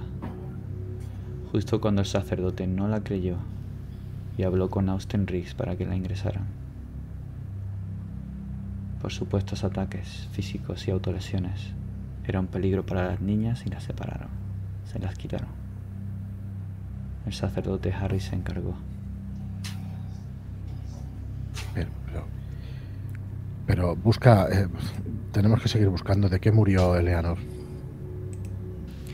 Hay un recorte de periódico en el que una macabra foto con una sábana medio levantada por el viento deja ver a un James Galway totalmente estirado, con una mueca en la cara, hinchada, la lengua morada, justo encima de una pequeña. Su cara está cubierta por la sábana, pero las manos de James entran hasta su cuello. Está la sábana solamente dejando ver esta parte de James y el lado derecho, los dos tumbados fuera de la casa, cerca del porche. Y todo ese lateral del porche trasero, entre el porche y la puerta trasera de ese segundo ambiente del salón, está quemado. Hay bomberos apagándolo, policías intentando tomar fotos y una foto de un periodista intrépido que seguramente se coló gracias a un chivatazo e hizo esa foto al descuido. La noticia narra el terrible encuentro y cómo, según parece, las evidencias indican que Eleanor murió a manos de su padre, o asfixiada por sus propias manos, y él murió envenenado. Envenenado por semillas de cicuta en su whisky, James. Ese mareo, esas piernas, esa debilidad en el cuerpo, cuando empezó a costarte a respirar después de haber dado un buche a esa, a esa botella tan apetitosa, tan buena, que whisky, no has probado otro igual. Esas semillas en el fondo. Esa debilidad, sí. Concuerda por tus conocimientos de medicina. Concuerda y además probablemente hayas asistido a algún tipo de emergencias por envenenamiento o un intento de suicidio. Y concuerda con la cicuta. De todas maneras, si utilizáis internet para buscar información, veréis los síntomas claros. Cuesta de respirar, comienza a fallarte los miembros y lo último que haces es un estertor para intentar llenar tus pulmones por última vez antes de que falle el corazón y te ahogues. Arbustos de cicuta que están detrás, entre los árboles, en ese bosque por el que habéis paseado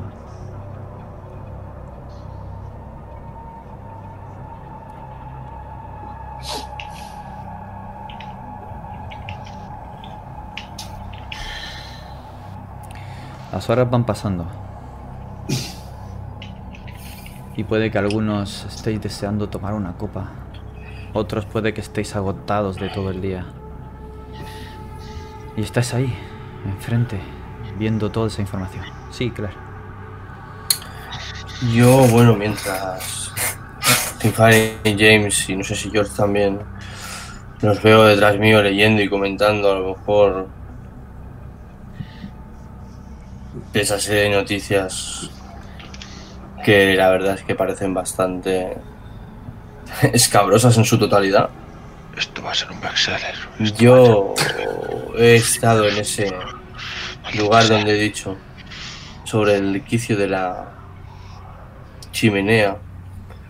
He reunido unas cuantas de las velas que habían por la habitación y he intentado recordar cómo demonios era ese altar que vi en la tienda de Merlalauma.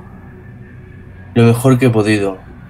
Recuerdo las, las, las velas. Recuerdo, pero so- solamente quiero recrear la parte del día. Como pueda. Tal vez no pueda recrear con troncos y demás la estatuilla aquella que había detrás, pero sí que pueda dibujar una silueta similar en una hoja o un boli y ponerla detrás pegada o apoyada contra la pared. Claramente es algo muy rudimentario, pero eh, me gustaría por último acabar poniendo un pequeño vaso con algo de alcohol que hayamos traído para llenándolo, encendiendo esas velas. Hmm. Así es. George, si quieres puedes hacer una tirada de cognición teniendo en cuenta... Probablemente puedas sumarle algo de historia racial.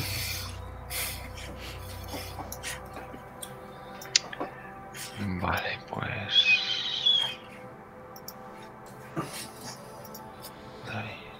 Tus orígenes están en Nueva Orleans. Tu familia huyó de allí después de ese último asalto, en ese último ataque a tu padre. No te es ajeno todo, toda esta creencia. De hecho, en tu familia, tu madre la seguía en secreto mientras tu padre, católico, Ah, le reprochaba siempre que creyera en esas cosas.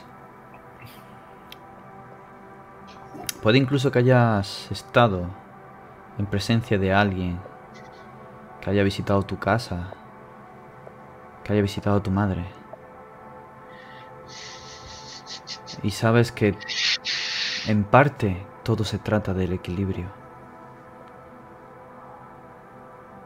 La noche y el día la Madre Luna y el Padre Sol, los sacerdotes de la oscuridad y de la luz, que son lo mismo y son diferentes.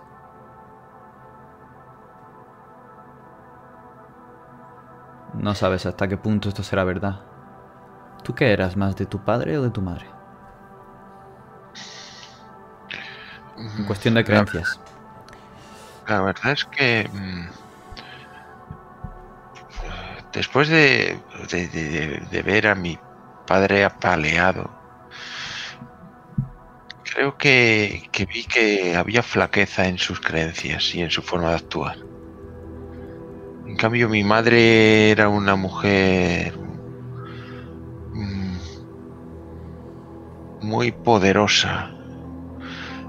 Dominaba su casa y controlaba muy bien los gastos y tenía un dominio de la casa como si realmente ella fuera la dueña de la casa. O sea que mm, nunca me ha llamado demasiado eh, la religión, para nada, pero quizás mm, mm, algunas de las cosas que hacía mi madre me... mm, Quizás en alguna noche oscura, cuando venían algunas amigas, quizás miraba detrás de la puerta por alguna ranurilla y veía mm, algunas cosas, sangre de pollo y mm, algún altar con Padre Sol y la Madre Luna. Y no sé, quizás me venga a la memoria esa memoria que ahora mismo mm, tengo olvidada. Porque estoy demasiado atento a la historia de Claire. Pero al verla trastear con un altar, quizás recuerde a mi madre montando ese, ese Padre Sol, esa Madre Luna, esas velas, y, y cómo hablaba del equilibrio entre las sombras y la luz y, y que no existe luz si no hay sombra, si no hay sombra y si la luz mm, enfoca demasiado, todo lo que hay alrededor es sombra. Mm, o sea, todo perdido. Así que no sé por qué digo, Claire, creo que deberías de completar ese altar. Todo debe tener su pro y su contra. No, no puedes orientarlo solo hacia un lado del equilibrio. La verdad es, es como lo siento. No sé por qué, pero me da la sensación de que falta algo ahí. Claro, George, eh, ayuda, ayúdame, se- seguro que sabes más tú que yo de esto. Y te voy a coger la mano y notas que, a pesar de que parece que me he tranquilizado un poco, sí que me, me tiembla un- ligeramente. George, ¿cómo se llamaba tu madre? ¿Cómo se llamaba mi madre? Mm, Pues... Mi madre se llamaba Aluma. Y cuando Claire dice, George, ayúdame, en ese momento estás escuchando a tu madre diciendo, George, ayúdame. Ven, entra y coge esto. Te coge la mano y te lleva dentro de una casita a la que ha ido a visitar. Había un puesto ambulante y justo al lado una puerta. Y esa puerta da a una trastienda. Una trastienda de una mansión. Luego es la puerta de servicio. Allí hay mujeres cocinando y en un apartado había alguien.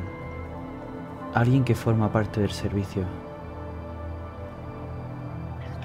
Esa persona que visita a tu madre y que te lleva a ti de la mano para pedirte ayuda con eso, ese paquete que le va a dar, ese paquete de caoba envuelto en papel de periódico. Es una de las dos personas que ves en la foto. En esa foto en la que salen jóvenes. La madre la Lauma y el padre Kumano. ¿Quién es? ¿Quién le da el paquete? ¿A quién va tu madre a visitar? A pedir consejo? ¿A formar parte de alguna ceremonia? ¿Es la Lauma o es Kumano? Es... Y ahora lo veo, la lauma, y noto cómo me coge del hombro. Otra vez. Dios. Pero esta vez es joven. ¿Este es tu hijo, Aluma? Sí, el pequeño George. Tiene un cerebro, ha salido a su padre. Te coge de las mejillas y te mira. De la misma manera que te ha mirado ella de anciana cuando la viste, cuando sacaste esa cuchara por primera vez. Como si supiera que ibas a tener un gran papel para ella. Te revolvió el pelo. Pero ahora estás ahí, Claire cogiéndote de la mano, pidiendo ayuda para montar ese altar. Le ayudas y hacéis Sí. todo lo posible. Mientras James, Tiffany, ¿qué- ¿cómo veis esto que acaba de ocurrir? Que Claire esté montando ese altar vudú. James piensa que si, si Claire va a estar tranquila, no, no le va a decir nada, no le molesta. Así que cualquier cosa que, que la haga feliz y la calme será bienvenida.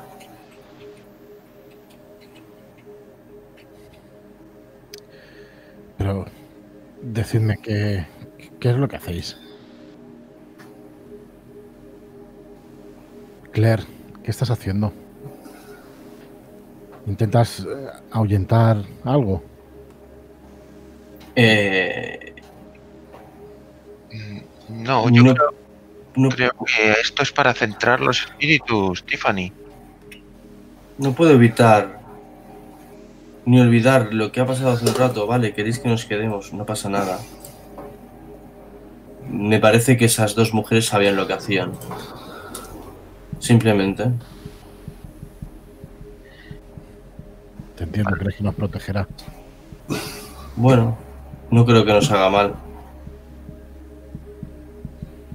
Bueno, gracias por, por estar tan tranquila. Claire, aquí estamos para lo que para lo que necesites.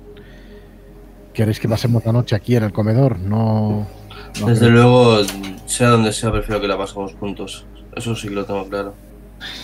Pues entonces James empieza a apartar los armarios y a tumbar los futones, los sacos y las mantas para dormir los cuatro juntos sin ningún problema allí. Y si veo que a la chimenea le falta leña, iré a buscar un par de troncos para que aguante el resto de la noche. La estancia se ha caldeado mucho. La noche es fresca a pesar de que es final de verano, quiero recordar. Con estas tormentas de verano, quizá era el inicio de verano. Se hace de noche. Todo se queda en silencio. Y la atmósfera en ese salón, con la madera crepitando, consumida por la llama, esa calidez que inunda toda la sala, la cercanía de la compañía de vuestras parejas, vuestros amigos, hace que aquello parezca de repente una aventura en el salón, siendo niños, queriendo jugar a ir de acampada. Casi como una de esas veces que en aquella casa de acogida, James, te dejaron quedarte en el jardín con una tienda de campaña. Se te cruza ese pensamiento. No duraste mucho, mucho en esa casa. ¿Por qué? Pues por, por mi temperamento. Era fuerte en esa época y, y yo era un rebelde. Quería dejarme en el jardín era como darme alas para volar y, y seguir siendo yo mismo. Entonces duré poco. No, no se hicieron, no se hicieron a mí, como muchas otras veces. Pero no es el caso. Allí tienes a lo más parecido a tu familia que has tenido en años. Os quedáis dormidos. Pero esa Mm. noche... Sí, dime, George. Mm, Yo sigo escribiendo mientras me aguante el, el, el pulso creativo y, y- y apunto todo, todo lo que pueda. Es, es- vamos, está la cantidad de información que, que- que me estalla el cerebro. En este momento ni siquiera miro a Tiffany porque, vamos, es lo de Claire es superior. Lo de James, vamos. Y después de recordar mm, mi paseo con Merelauma, la Lauma, Merelalauma, miro a Tiffany de reojo y pienso, mm, Tiffany, me falta algo tuyo. ¿Qué quieres decir, George? es, es, es- es- no sé por qué, pero mm, para que cuadre la historia necesito algo tuyo también. ¿Pero a qué te refieres? ¿Qué, qué- qué es lo que es? ¿Qué es lo que tienes en común Son con cosas, ellos? cosas, cosas. Aquí Merelauma también, aquí en este pueblo, esto, esto. No sé por qué estamos todos aquí, pero tiene que cuadrar, tiene que, el libro tiene que, me está carcomiendo la mente. ¿Pero qué es lo que tienes tú en común con Mamá Lauma?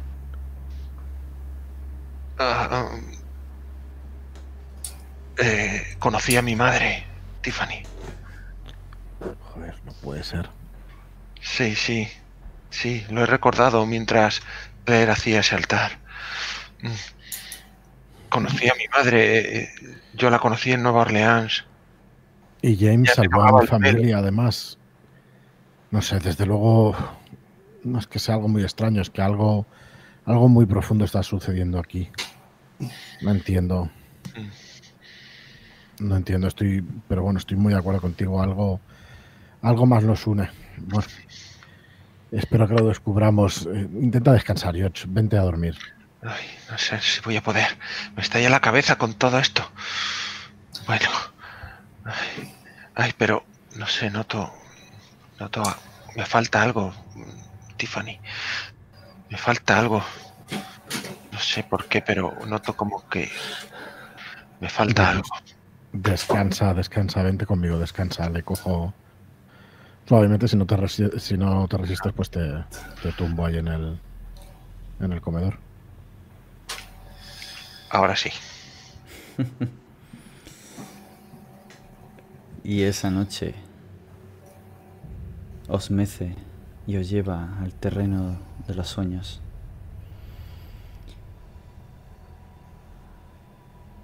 Pero no es una noche tranquila, al menos no para Claire. Los últimos acontecimientos han sido muy agitados, pero en algún momento de la noche sueña con una caja de música que se abre en alguna parte de la casa. Te sientes bailar. Una sonrisa. Unos rizos dorados.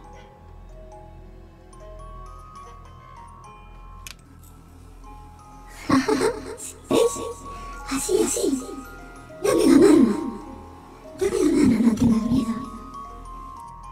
Estás bailando con una niña está vestida con un tutú de bailarina. Es pequeña. Tendrá unos 5, 6, 7 años como mucho.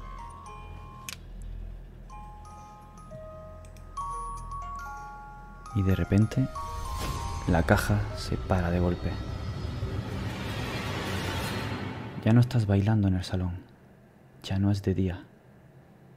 Y es que de repente es de noche.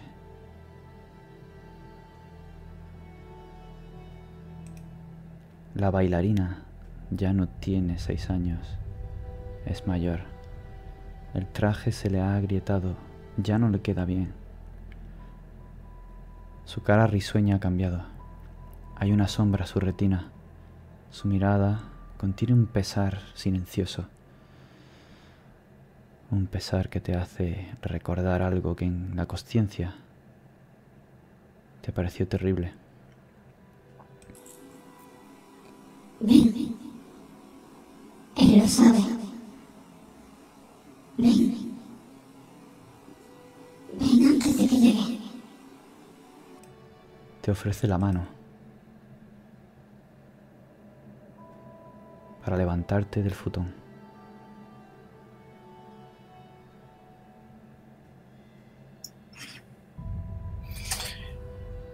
¿Tengo sensación de estar en un sueño o de estar despierto? Tienes sensación de estar soñando. De hecho, estás sola, no estás rodeada de tus compañeros.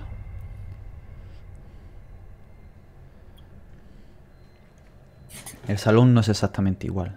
Eh, Es como eh. si lo- todos los muebles fueran nuevos. Le cojo la mano, la miro. ¿Eleanor? Sí, pequeña, ven. No nos queda mucho. Toma mi mano. ¿No escuchas? Vamos, Ya deja Corre. de aporrear. Ya rápido. viene. No vendrá, no nos cogerá. ¡Corre! Justo le das la mano y lo siguiente estás en el estudio, que otrora era la habitación de Eleanor. Hay una cama, adornos, un poco austera, pero lo suficiente. Ella, la ves, está meciendo algo. Pero al mismo tiempo está llorando. Está de espaldas a ti, sentada en mitad de la habitación. Tú estás en la puerta, abierta.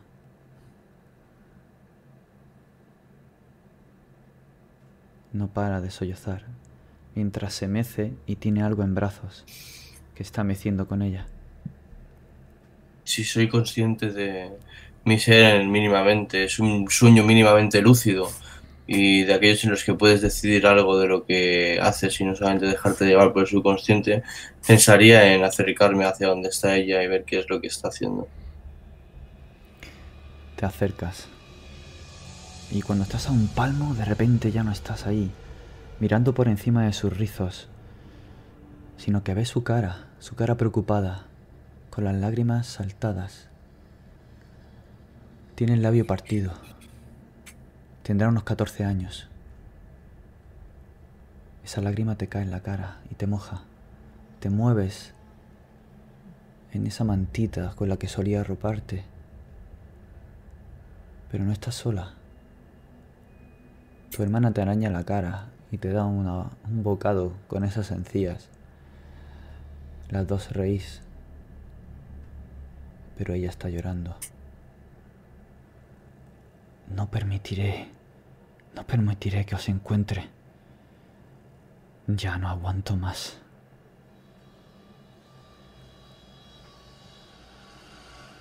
Y en ese momento te despiertas. No estás en el salón. No estás en la planta baja. El frío rugoso de los tablones de la planta de arriba es lo que sientes bajo tus pies. La leve luz de la luna que entra ya en el cielo que se está despejando es lo poco que ilumina el pasillo. Estás enfrente del estudio, pegada a una esquina. La puerta del ático quedaría a unos metros detrás tuya. La puerta de una de las habitaciones queda aquí, a metro y medio detrás. Pero tú estás justo en la esquina, con la frente y los hombros golpeando ambas paredes cuando se juntan. Y escuchas una voz en tu oído, clara. Ahí nunca te encontrará. Cuando James, tú estás sintiéndote muy agitado.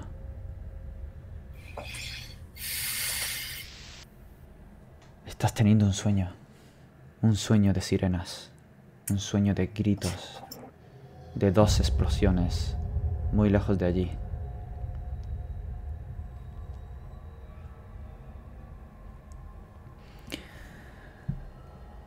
Es una de esas malditas pesadillas tan recurrentes. No sabes si estás despierto, pero estás en el salón y algo te dice, tienes mucha sed, lo sabemos. Y ella, ella es un ángel. Es como nuestra pequeña bailarina. Y ves a Claire al lado tuya.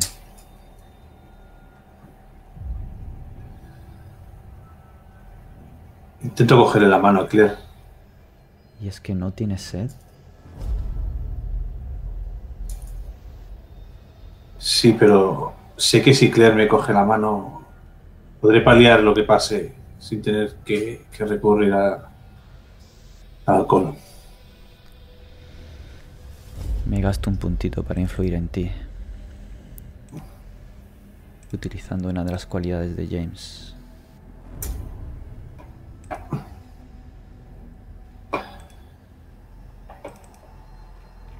Se llama Deseos Palpables. Y he sacado un 9. ¿Puedes hacerme una tirada de interacción? Puedes sumar Sí. heroísmo. Eh, ¿Qué tiene entonces? ¿Cuatro? ¿O el del Utili- heroísmo? utiliza el dado de heroísmo, ya lo suma solo. Gano yo. No te importa que esté allí George, ni que esté allí Tiffany. Quieres poseerla. Te has estado reprimiendo todo el día. Y junto a la chimenea, en la repisa, del lado de la luna, del lado de Mawu, está la botella de whisky. Tienes mucha sed. Tienes un impulso sexual casi irrefrenable. Pero ¿qué vas a hacer primero? Me acerco al altar, me acerco al altar. Y veo ese chupito que han dejado en ofrenda a las deidades, dioses, espíritus o cualquier cosa que hayan intentado montar ahí. Dejas de lado el whisky y bebes ese, ese chupito. Qué bien sienta. Aunque sea aguardiente, pero te sienta que sé cuánto tiempo. A pesar de ese, ese pequeño mojarse los labios de esta mañana. Luego te, te giras a Claire. Por un momento la ves vestida con un tutú de bailarina. Demasiado pequeño que le aprieta.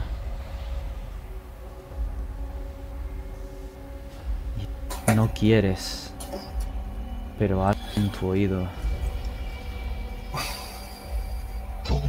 no la echo de menos. Tú la de menos. Sé que tú lo sabes. Ahora lo sé. y todos los papeles de los archivos comienzan a remolinarse y a caerse por el suelo. Te echas encima de Claire, no lo puedes evitar. Comienzas a acariciarla. Pero despiertas y ella no está. Es su almohada. Te quedas extrañado mientras Tiffany te sientes paralizada. Sientes unas manos en tus muslos. La poca sábana que te habías puesto pues hacía calor. Se va arrastrando poco a poco. Estás despierta. Ves a James durmiendo a tu lado. A, a George yo- durmiendo a tu lado. A James un poco más allá, agitado, soñando. Tú estás despierta. Claire no está, pero no te puedes mover. Notas una presión en todo tu cuerpo que te pega al futón. Cuando ya estás con las piernas descubiertas, notas que te aprietan los muslos a la altura de las ingles. ¿Qué, qué está pasando? Grito. Inten- intentas gritar Intento ver algo. y es solo un murmullo apagado que se ahoga en tu garganta como si te la presionara una invisible mano. Co- Conozco la sensación, la he tenido alguna vez. No me puedo. Despertaré en, en muy breve. Seguro que despertaré en, en unos segundos. Intento despertar, intento moverme, revolverme. Sientes un aliento alcohólico. Al menos estás tú. Buah, sigo revolviéndome, intento desembarazarme.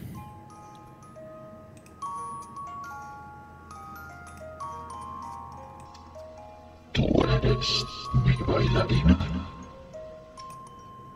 ¿Qué, qué dices? ¿Qué dices? Intento hablar, intento revolverme y quitármelo de No. encima, como sea. No puedes defenderte. Es una losa increíble, pero ocurre algo inusual. Y es que George se despierta. Se despierta porque ha visto en su sueño a la lauma. La lauma le ha puesto una cara de terror que se ha convertido de repente en la mueca del ese tal Kumanu.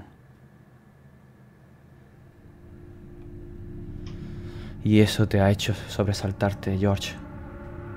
Está todo a oscuras. La leña ya se ha apagado. Pero al lado te habías dejado una linterna por si se te ocurre una de esas ideas nocturnas que apuntar. Tiffany está agitada, gimiendo.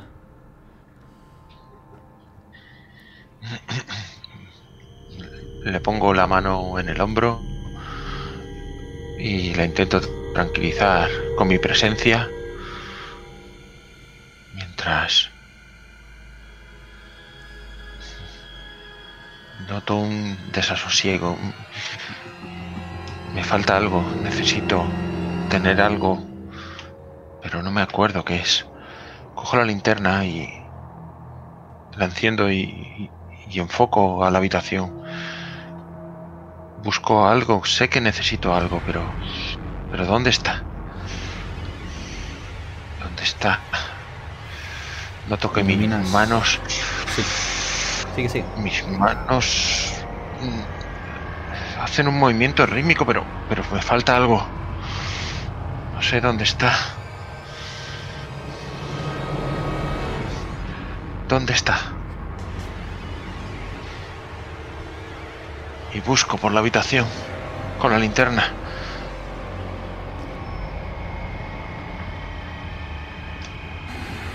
La has dejado justo donde has estado escribiendo.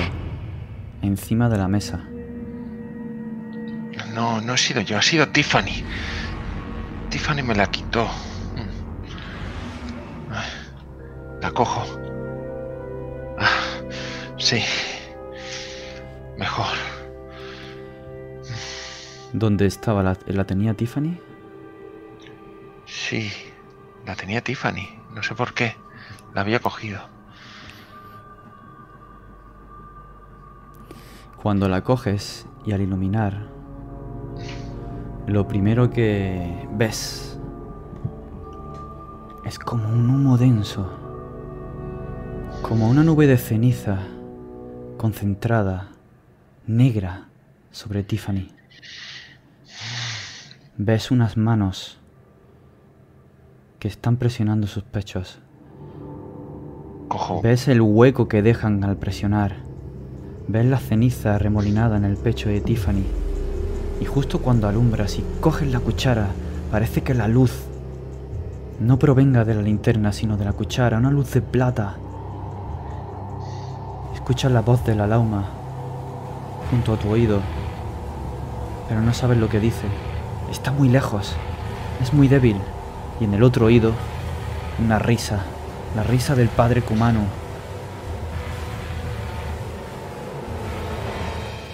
Y es cuando esa luz ilumina la cara de Tiffany. Y esa sombra que tienes, Tiffany, se difumina y puedes ver la cara de un hombre deformado por años de dolor, por años de un ciclo terrible, corrompido por la oscuridad. Y cuando ve tus rasgos, se sorprende. Da un salto hacia atrás. Te desgarra la ropa. Tu cara. Tú, no estás aquí, tú estabas allí. Yo no tenía. Todos estaban. Todos yo. Te pedí perdón. Y en tu nariz te viene el rumor áspero, peligroso del napalm ardiendo. Y ves a un joven, James Galway, sobre una vietnamita.